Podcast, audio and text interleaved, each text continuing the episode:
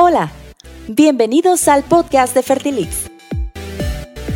Un podcast donde queremos cuestionarnos, aclarar y compartir todo sobre verdades, mitos y mentiras de la fertilidad humana, sin filtros ni censura.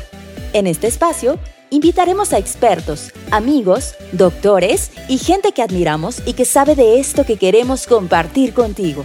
Y en exclusiva por Spotify. Comenzamos.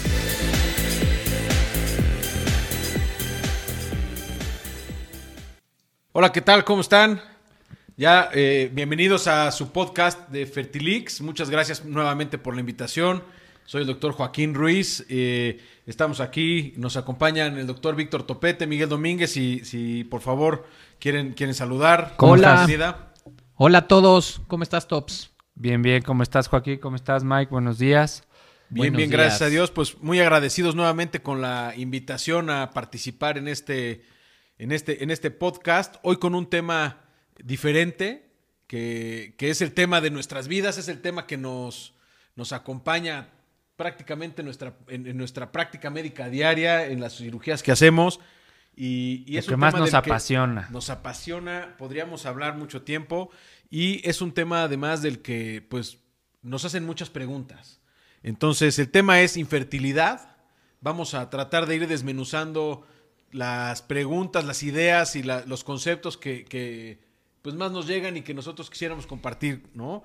Eh, si, si, si bien creo que habría que empezar por definir exactamente qué es infertilidad, cómo se come, qué, a qué se debe, cuáles son las causas de la infertilidad, o más bien, ¿qué es la infertilidad? ¿Cuándo tú puedes decir, Miguel, que una paciente o que una pareja está teniendo problemas para tener un bebé. Hay que, hay que entender aquí un punto. Yo, yo siempre con mis pacientes eh, les, les, trato de recordar esto.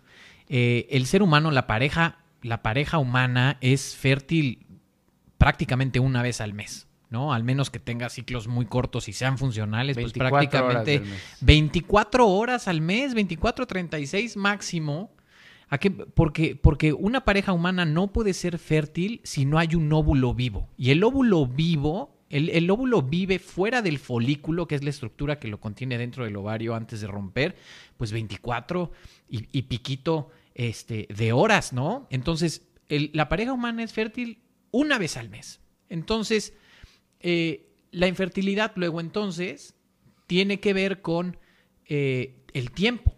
O sea, ¿cuánto tiempo sería normal para que una pareja que no supiera exactamente cuándo está ovulando, que tiene relaciones sexuales eh, esporádicas, cuánto tiempo tendría que tardar para embarazarse si todo fuera normal? Y entonces esa es la, definición de fertilidad e infertilidad, tienen que ver con el tiempo. Una vez que pasa cierto tiempo y no se han podido embarazar, antes eran eh, dos años, ¿te acuerdas, Tops? Sí, también depende mucho, está vinculado con la edad de la pareja, ¿no? Pero la edad de la pareja no... no, no a ver, ahí, ahí yo tengo una, una duda que, que, me gustaría que aclaráramos. Es decir, aquí Miguel nos dice tiempo, dos años, un año, el tiempo está relacionado con la edad de la paciente. A ver, digamos, ¿cuánto sería el tiempo normal que una pareja normal, vamos a pensar ahorita sin tema de edades, tiene que intentar antes de decir ya no lo logré. Porque a mí me llegan pacientes que dicen, apenas lo voy a intentar y quiero que me digas si me, si me voy a poder embarazar. Otros que dicen, llevo cuatro meses intentando, no ha pegado, tres meses intentando, no ha pegado. Y otros de cinco, Pero tengo el miedo porque mi vecina, mi amiga, mi prima, se tardó dos años, no me quiero tardar. ¿Cuál sería el momento para decir, ojo, tienes que, tienes que atender. Probablemente tú sí tienes un problema de fertilidad. Yo creo que depende de diversos factores y el más importante es el conocimiento que tiene la pareja. Es decir, no es lo mismo, como decía Mike, eh, tirar balazos al aire, es decir, eh, estar buscando el embarazo sin conocimiento de lo que se está haciendo, es decir, sin tener una aproximación o una cercanía siquiera con el día de la ovulación, que es cuando realmente existe la posibilidad de embarazo, ¿no? O sea, hay parejas que todavía siguen llegando y dicen, bueno, es que tenemos relaciones en los días eh, de la menstruación porque es los días que me dijeron que fueron fértiles. O dos o tres días antes de la menstruación porque es cuando me dijeron, o sea, todavía hay un desconocimiento global sobre el... Vamos a pensar que yo, yo desconozco cuánto tiempo tengo que tardarme o cuánto tiempo si ya me tardé ya es demasiado. Es Seis que- meses, un año. Es que ese es el punto. Y, y- y es apasionante que cada vez la medicina se vuelve más matemática. O sea, nosotros decíamos hace 20 años, no, pues la medicina no tiene nada que ver con matemática y ahorita es cada vez más matemática Ahora es y es la 100% suma de factores. Entonces, para entender esto es, ¿qué probabilidad hay que una pareja que no tiene ningún problema se embarace en cada ciclo? Y, y eso se llama la tasa de fecundabilidad. La tasa de fecundabilidad no es mayor al 20% por ciclo. Entonces, Por ¿qué mes. qué- por, sí, por mes. ¿Qué tanto te puedes tardar en pegarle a ese 20%?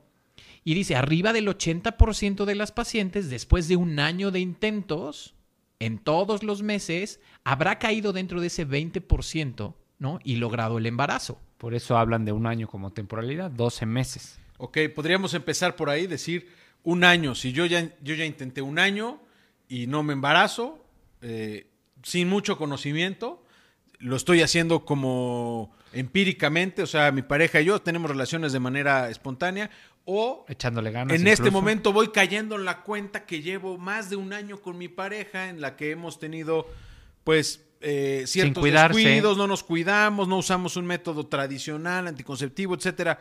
No me he embarazado, foco amarillo. Es un foquito rojo, Agua ¿no? pasa por mi casa. Sí, pero eh, mi- miren lo interesante. O sea, eh, y esto es algo que, que conocemos de, de- de- de prácticamente los, los seis años que llevamos trabajando juntos.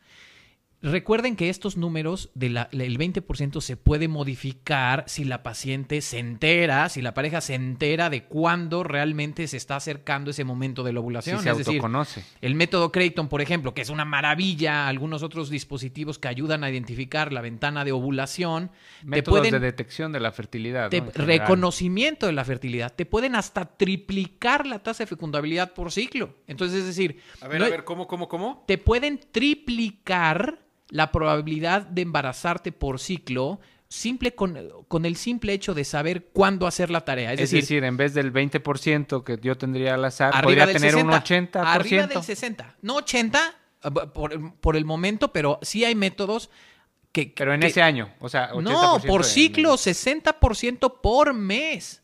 Hay estudios en poblaciones que dicen, si usas, por ejemplo, el modelo Creighton, que la verdad es la maravilla, eh, para reconocimiento de la fertilidad, la tasa de fecundabilidad se triplica en pacientes, ojo, que no tienen ningún problema. Entonces, es normal para una paciente, depende si reconoce la fertilidad o no. Es decir, es normal para una paciente que no grafica no quedarse embarazada en un periodo por lo menos de seis meses. ¿Por qué? Porque el 20% por ciclo probablemente no le des en esos seis meses. Aterrizando esto a la población en general quiere decir que No, o yo eh- hago mis disparos todos los días con el revólver y voy a- a- aumentando esa En una diana móvil, en un blanco móvil, a ver si le pegas, que es el 20% por mes. o voy conociendo cuándo es en realidad ese momento Te fértil quitas para- la venda en la diana móvil, la apuntas y entonces triplicas la, la probabilidad por mes. Entonces, para una paciente que no grafica, que no reconoce su fertilidad, es normal no quedar embarazada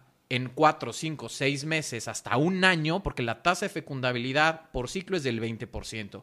En una paciente que grafica, que reconoce la fertilidad, Que usando el el modelo Creighton, eh, inductor, eh, eh, dispositivos que reconocen eh, eh, el pico hormonal, etcétera, pues la tasa de fecundabilidad es 60% por ciclo. Luego entonces es la mayoría quedarán embarazadas en un periodo de 3, 4 meses.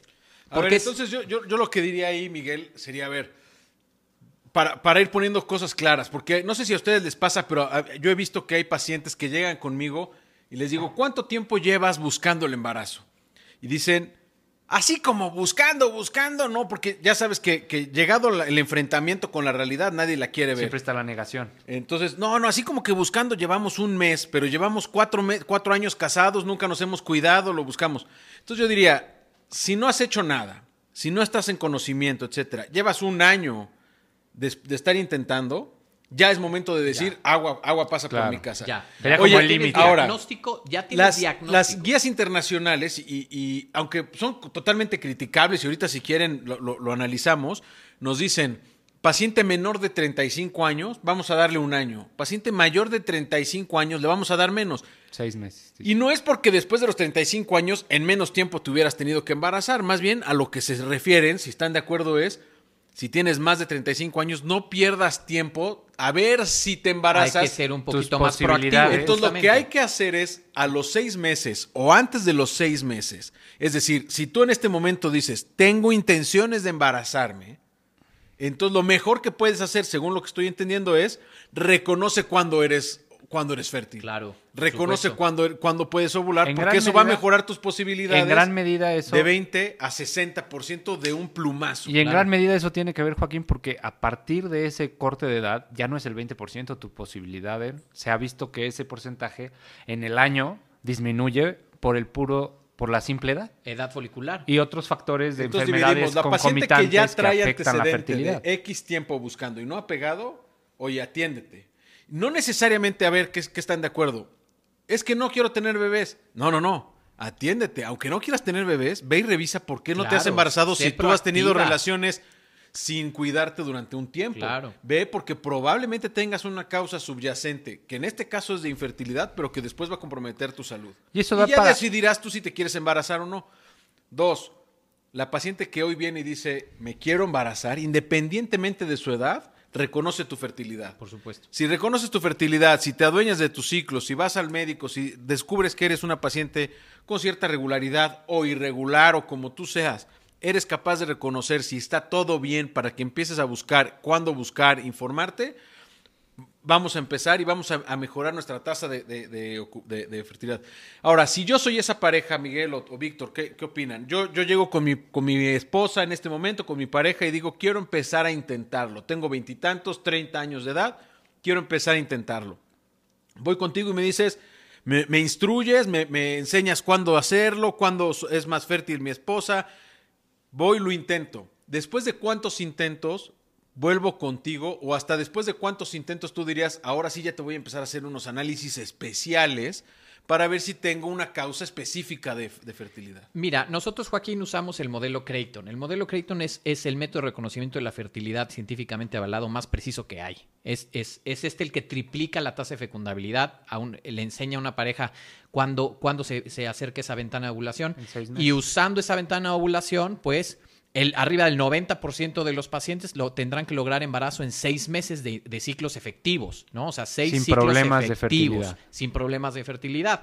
Ahora, arriba del 70, del 68% lo tendrán que lograr en los primeros tres meses. Entonces yo les, yo les, yo les hablo con matemática a mis pacientes, es decir, mira, si no te has embarazado en, el, en, en tres meses, es posible encontrar algo porque la gran mayoría de las pacientes, el 70%, se embarazan en los primeros tres ciclos de graficar. Si no te embarazas, podríamos iniciar el protocolo diagnóstico, ¿no? Si de plano, eh, dependiendo de la edad de la pareja, si están más tranquilos, decir, bueno, seis meses de intento. Si en seis meses de intento no has quedado embarazado graficando, es un hecho que tienes infertilidad. Entonces, ¿para qué esperarte un año sin conocerte, sin saber si has intentado o no intentado, no tienes idea, estás en incertidumbre, eso te puede relajar.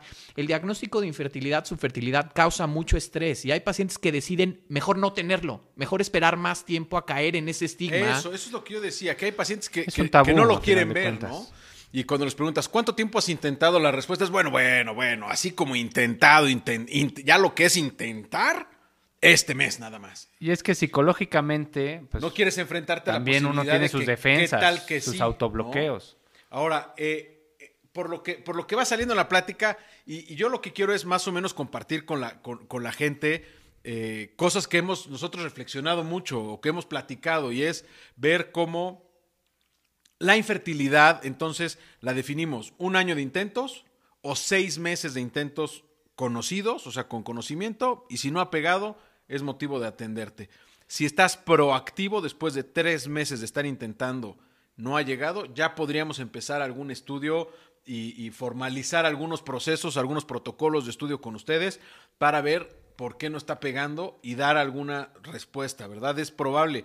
Ahora, estamos hablando de estudios, estamos hablando de cosas. La infertilidad, ¿hay un estudio que te diga soy fértil, soy infértil?